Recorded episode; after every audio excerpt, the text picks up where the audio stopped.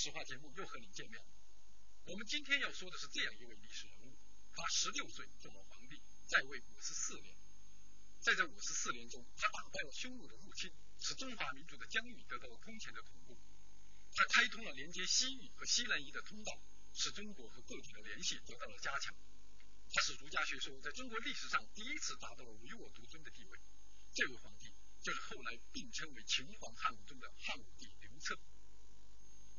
孝武皇帝，景帝宗子也，武约王美人，年四岁立为胶东王，七岁为皇太子。母为皇后，十六岁后三年正月，景帝崩，甲子，太子即皇帝位。汉景帝有两个宠妃，肃姬和王夫人。汉景帝原来所立的太子是肃姬的儿子刘荣，王夫人为了使自己的儿子刘彻登上太子的宝座，用尽了伎俩，最后终于达到刘彻十六岁那年，景帝去世，身为太子的刘彻便坐上了皇帝的龙椅，称为汉武帝。开始了他长达五十四年的统治。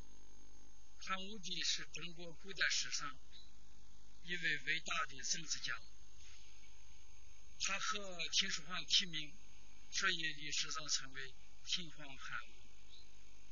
那么这两个人的关系呢，虽然是相距大概有七十来年吧，但是他们的事业是一个，就是最早鉴定了。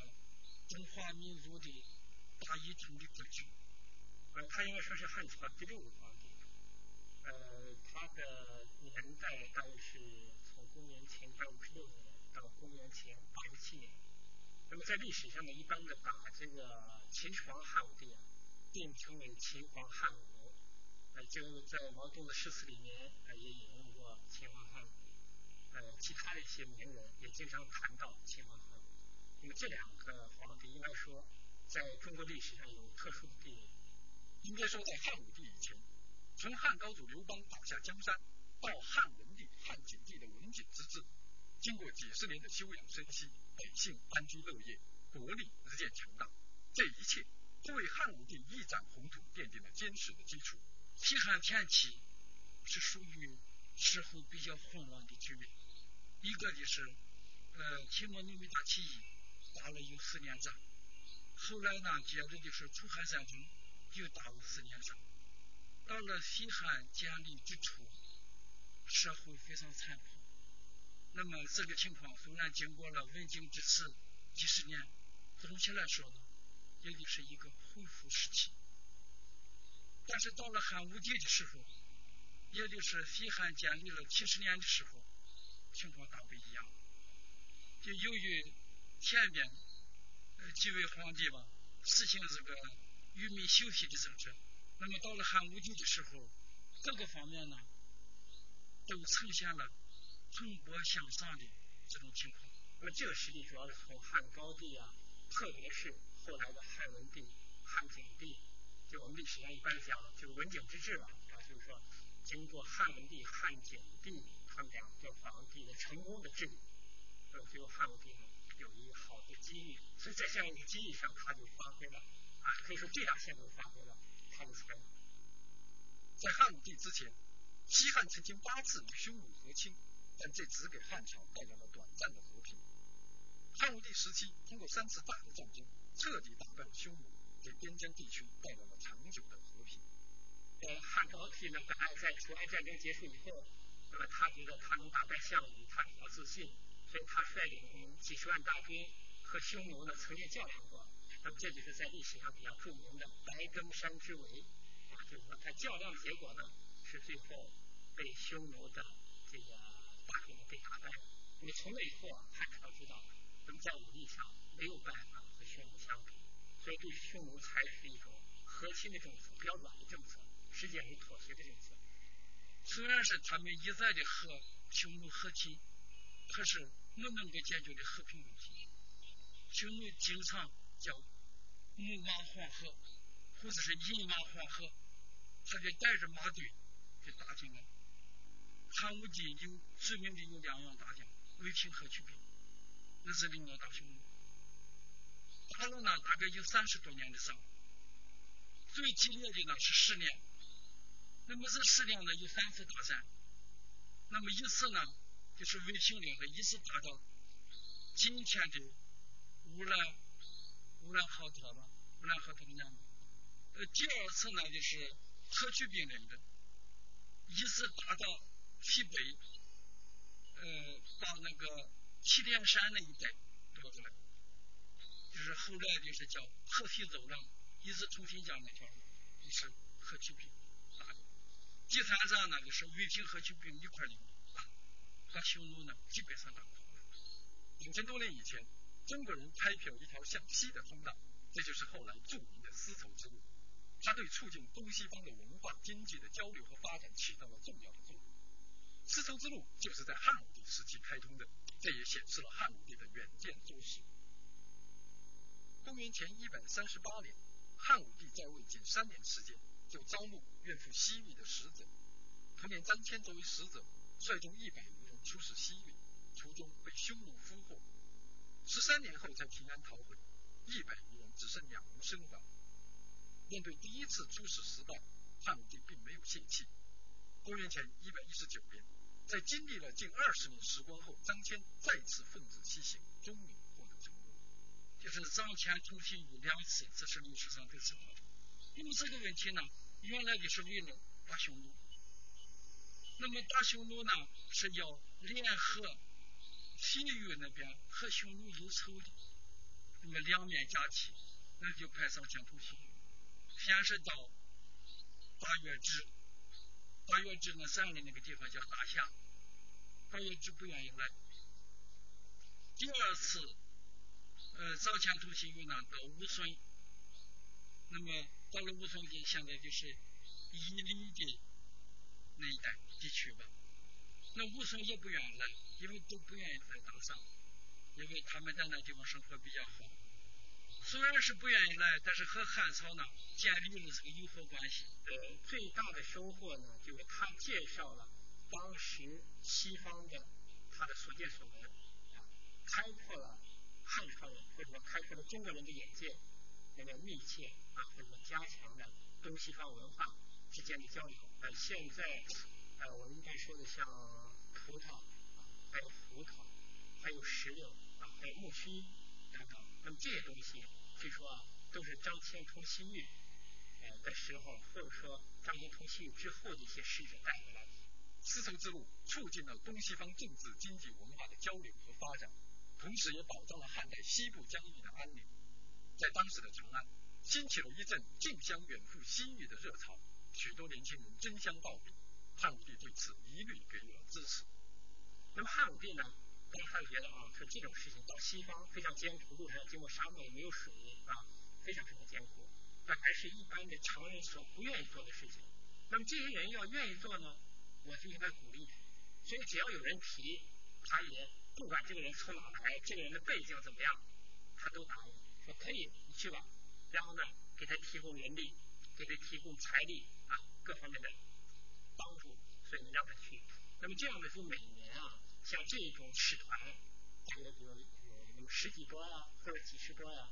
那么我想这种啊举措，就是汉武帝这种举措，应该说啊，大大的啊开拓了中国人的眼界。就是说，使更多的人，不仅张骞那波人，更多的人直接到西方。去看到这种与中国不同的一种世界，在开辟丝绸之路的同时，汉武帝还打开了通往西南夷的通道，促进了汉族和西南各少数民族的交流合作。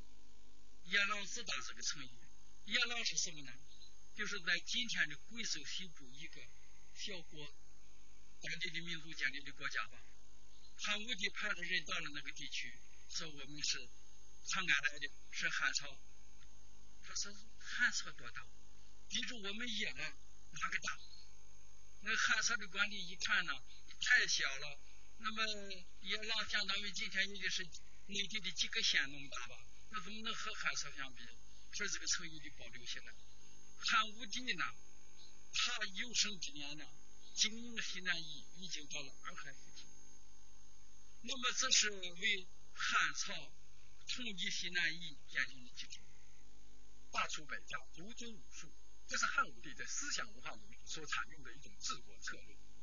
从春秋战国到西汉初期，儒家思想一直受到冷落，汉武帝时期，他重用了当时的儒学大师董仲舒，儒学之风从此盛行。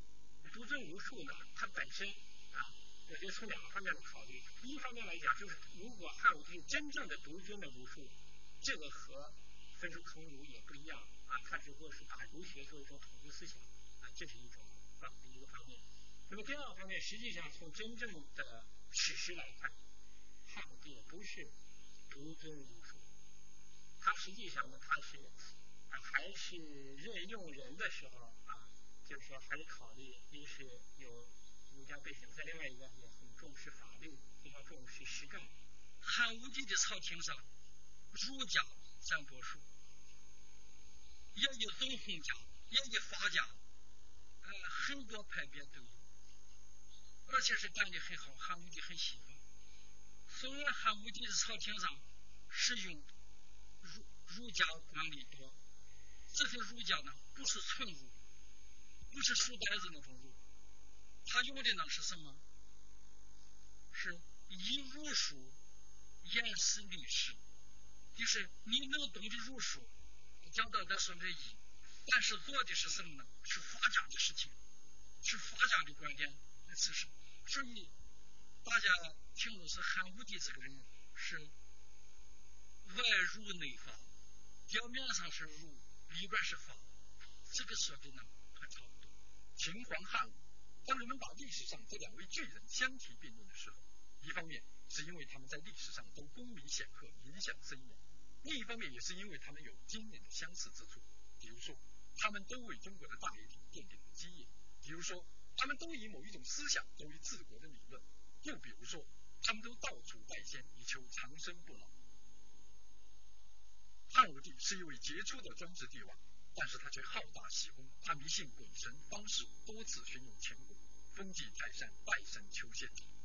他动用大量的人力物力修造宫殿，加上连年的战争，到了汉武帝的晚年，已经国库空虚，人口减半，农民起义的烽火四处燃烧。所幸的是，他能够认识到自己的过错，并予以改正。公元前八十九年，汉武帝发表了著名的《龙台罪己诏》。作为一个皇帝，能够公开下诏自责。这在中国历史上实属罕见，就下罪己诏，就是承认我过去劳民伤财是不对的。那么就是在文田，呃，在文台这个地方，啊，有人就建议在那屯田，他不同意，他说过去劳民伤财，我现在呢不能这样做啊。那么现在呢应该呢要做啊，就是说对国家对人民有利的事情。所以呢，他把那个诏主要是一个对自己呢表示一种这个批评，那么这样一个态度。公元前八十七年。汉武帝病死在巡行的路上，也就是今天的陕西周至。不知是不是巧合，这也是他与秦始皇的相似之处。后人这样评价汉武帝，说他是有亡秦之师，而免亡秦之祸。